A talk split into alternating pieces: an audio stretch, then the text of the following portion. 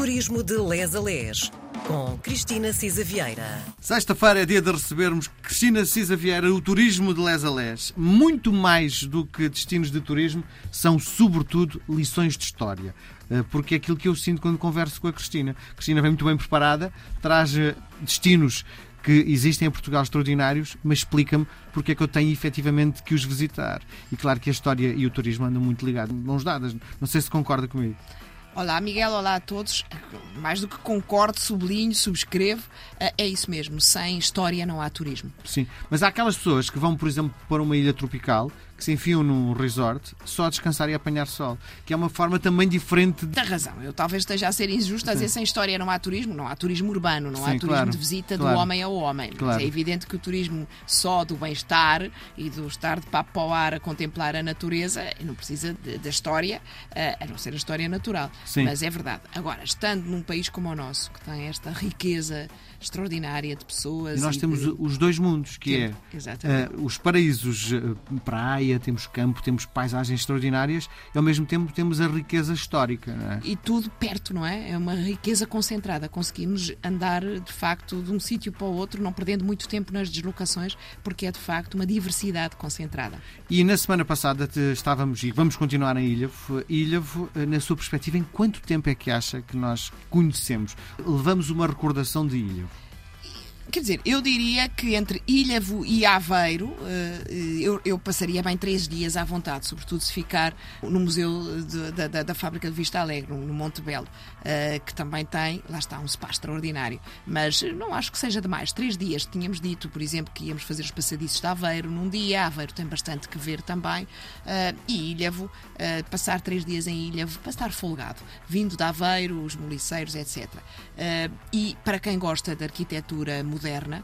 Eh, no último programa tínhamos falado nisto, Miguel, se bem se lembra, estávamos no centro urbano de Ilhavo. Há bastante que ver e é também uma cidade engraçada para miúdos, etc. Há muito que ver e conhecer em Ilhavo. E aquilo que lhe proponho é que me mostre que uh, o museu, o museu que há pouco falava, não a da Vista Alegre, mas o outro. O Museu Marítimo de Isso. Ilhavo. Exatamente, exatamente. Tínhamos falado que, aliás, que muito.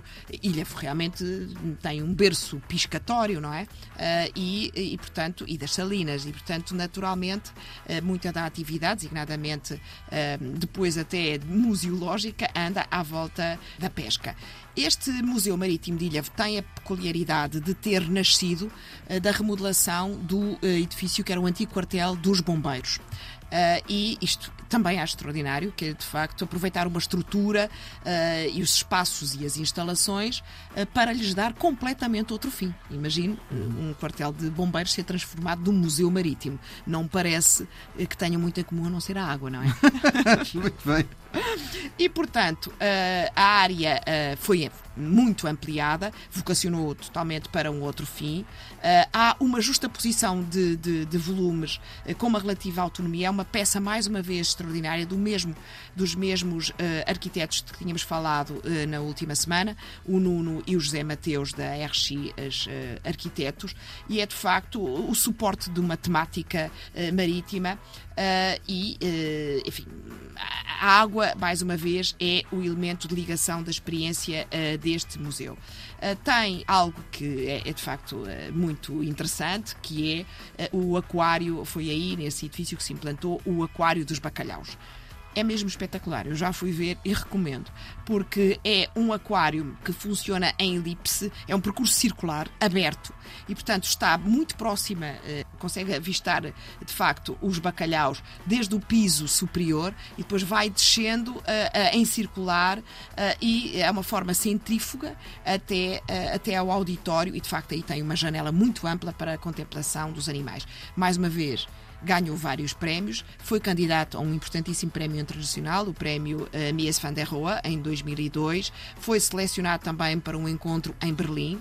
Uh, e distinguido enfim, em vários outros prémios, designadamente o prémio Construir uh, para o melhor projeto público em 2013. Uh, perto, e ainda, portanto, no núcleo urbano, temos também uh, a Casa Cultura, uh, que era um ex-centro cultural de Ilhavo. É um edifício extraordinário, assinado pelo arquiteto Ilídio Ramos, que está debruçado sobre a principal artéria da cidade. E, de facto, esse é muito arrojado. É um cubo com vidro e que de alguma maneira evoca as tradicionais barracas de praia também. Como é que a Cristina vê esse facto de termos o moderno, o hipermoderno e se calhar o arrojado e ao mesmo tempo não perdermos eh, o tradicional?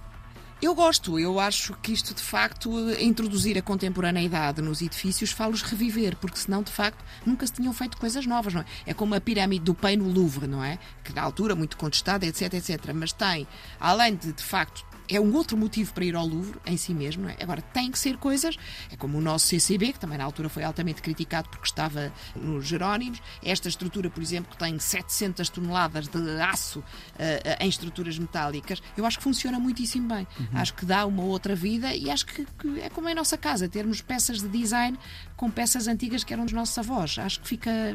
As coisas vivem bem e dão Sim. uma modernidade e outro uso. Este edifício tem eh, uma, uma possibilidade de, ter eh, espetáculos ao, ao, ar livre e tem, de facto, é uma obra de engenharia também do ponto de vista da acústica. Eh, pronto, isto que eu digo está, pode-se visitar, por exemplo, em Serra ao domingo e segunda-feira. E creio que durante o mês de agosto tem aqui algumas limitações.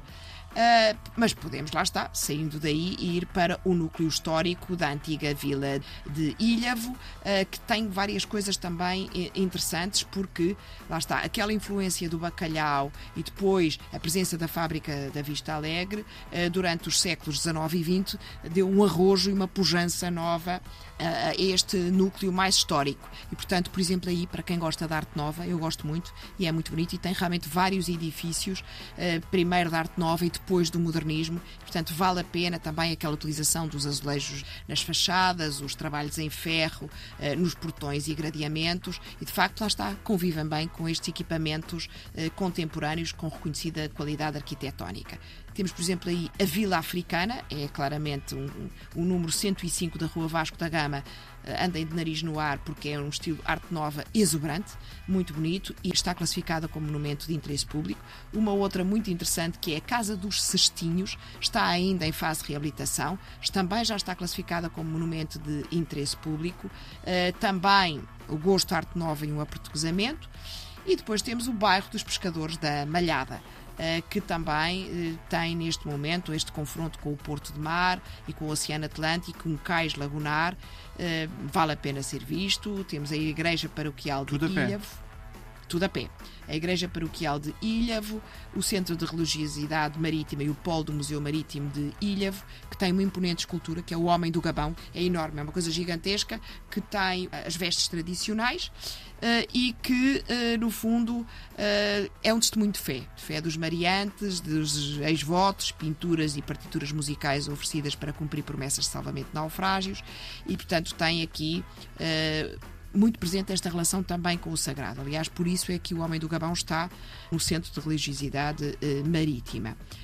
Pronto, eh, teríamos ainda muito que dar nota do hum. que a Ermida e Val de Ilha são dois, eh, eh, de facto, dois lugares muito simbólicos.